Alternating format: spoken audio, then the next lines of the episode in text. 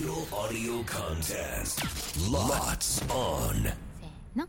裏パリ。どうも斉藤ひとみです。酒井春奈です。この番組は FM 新潟毎週月曜から木曜午後1時30分から放送中「午後パーティー午後パリ」のロッツオン限定コンテンツです。午後パリメンバーがここでしか聞かないことを話したり何かにチャレンジしたり自由にお届けしています。早速ですが今週裏パリでお届けするコーナーはちょこっとまるまるな話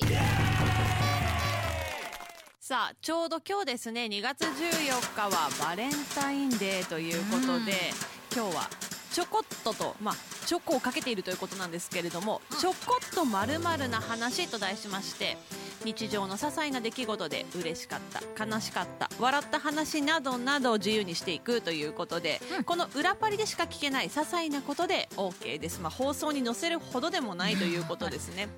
はい、じゃあそれではどっちからいきますか？ちょこっとじゃあ私斉藤ひとみはが嬉しかった話はい。でうん。話したいんですが、うんまあ韓国ドラマとか見るの大好きじゃないですか。であのーちょっとそれに影響されてるから主人公が着てるであろうファッションとかっていうのをどうしても真似したくなっちゃう時があるでしょ、うん。であのさ最近さまあだからトレンドはトレンドなんだけどツイードジャケットが結構多いじゃないですか。流行ってますね。流行ってるでしょ、でこそれをのねあのスプリングサマーもすごく多いですめちゃねくちゃ多いのよ、はい。でそれで、まあ、春に向けてもそうだし、まあ、今の時期から着れるなっていうのもあって1着購入したの。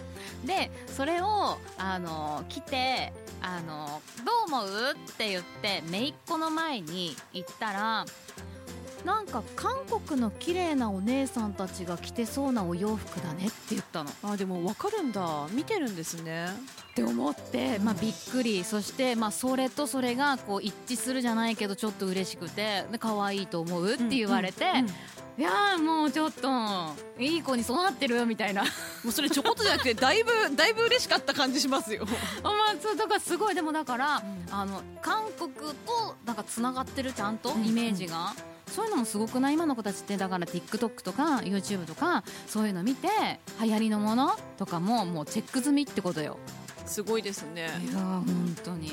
だってまだ小学校低学年ですよね。一年生よ。ねえそうですよね。なのにそれがちゃんとつながるっていうのに嬉しいびっくりみたいなへ感じでございましたたまあ本当にねファッションもね今そういうように寄ってきてますからね。でもちなみにですけどその多分だけど結構韓国ドラマのファッションってやっぱり大元になってるのが韓国ってそのドラマ漫画から来てるものも多いじゃないですか、私その韓国の今漫画よく読むんだけどもともとのその作成秘話みたいなあの後書きみたいなのがあったやつ見たら結構最初からこのあの主人公のこの子はうんとブルベ夏とかそういう風になんか決め設定も決めて衣装も確かに私見てる漫画すごい可愛い服着ててでこの子はこういう色味系でこうでこうでっていうのも結構決めてたんだっていうのをその後書き読んで知って確かにファッション可愛いしまああれか主人公をこう作り上げていく過程そこまで設定を細かくしておく方が描きやすいとかそういうのもあんのかな？かもしれないですよね。女性キャラその漫画はそれこそあの私の弟と結婚してなんですけどはそのしその結構メイン女性キャラに、まあ、こういう感じっていう雰囲気も当ててその色味も決めて服のデザインをこうやってやってたっていうのを見ましたよ。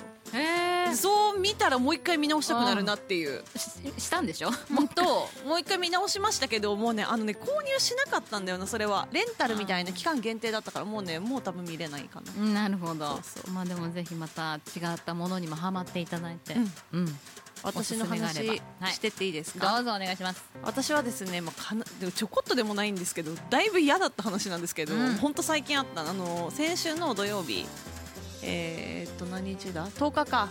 うん。2月10日の日に、まあ、関田さんと生放送の日あったんですけど、うん、とこれ関田さんにはね話したんですけども放送では言えないよねっていう内容なんですけど行く前に何着ようかなと思っててで上をニットを着てみたんですけどなんか1年着なかったらなのか私の管理が悪かったのかニット硬くなっててすっごく。うん。なんか分かりますか？あの洗い方難しいニットで、洗洗ったことによってちょっとキュッて硬くなっちゃうような変な感じの締まった感じね。の質感になっててきたらなんかあんまり可愛くなかったからもうこのニットダメだなと思って脱いだ時にいつもつけてるピアスがパーンって外れちゃったんですよ、で外れたっていうかそのニットに引っかかったのかなと思ったけどニット裏返してもなくてで片方は普通についてたんだけど割と緩いピアスで取れやすかったんですよ。あどこ行ったんだろうと思ってこうクローゼットがベッドの脇にあってもうそこで探したけどないしもう時間ないからまあいいやと思って、まあ、会社行って生放送をやりました。で11時台が終わって12時台までの間にトイレに行ったんですよ。したらズボンを下ろした瞬間になぜか知んないけどピアスが飛び出してきてトイレの中にぽちゃんと落ちたんですよ。でも何もしてないし土曜日だったからみんなもあんまトイレ使ってないし水はまだ綺麗な状態でめっちゃ迷ったんですけど素手で手突っ込んでピアス取りました。わあでもだってそこそこまあまあいいものでしょ？いやじゃないです。そんなことないです。あのよくインスタとかで出てくるあのアレルギー出ないサージカルステンレスのピアスなんで別にそんなに3000円とかそれぐらいのもんだけど、まあ、とはいえそれで流すかって言ったら流さないそうからだね。うん。だってまだ綺麗ですもんね。そう。うん。そういいと思綺麗。ただもうその後1時間ずっと手が気持ち悪くてもう右手なんか上手に使えなかった。気になって自分がね。そう、些細なことっていうかまあちょっと嫌だった話。なるほど。確かにまあこれは放送ではなかなか聞かないかもしれない、ね、そうですね。はいそうトイレに手突っ込んだなんてね間違っても言えないですよ本当に。まあ別に言っちゃいけないことではなですないいし別けれどもにあの私もそんなことを隠すようなタイプでもないし別にいいんですけどね。ね。ちょっとっていうかだいぶ嫌だったんですけどね。ということでいかがだったでしょうか。明日は最終日木曜日私と村井のちょこっとなお話をお届けしますのでお楽しみに。さあこんな私たちが生放送でお届けしています。番組「ゴーゴーパーティーゴーゴーパリ」は FM 新潟毎週月曜から木曜午後1時30分から午後3時46分まで生放送していますのでぜひ聞いてください。裏パリここまでのお相手は斉藤ひとみと。酒井春奈でした。バイバイ。バイバイイ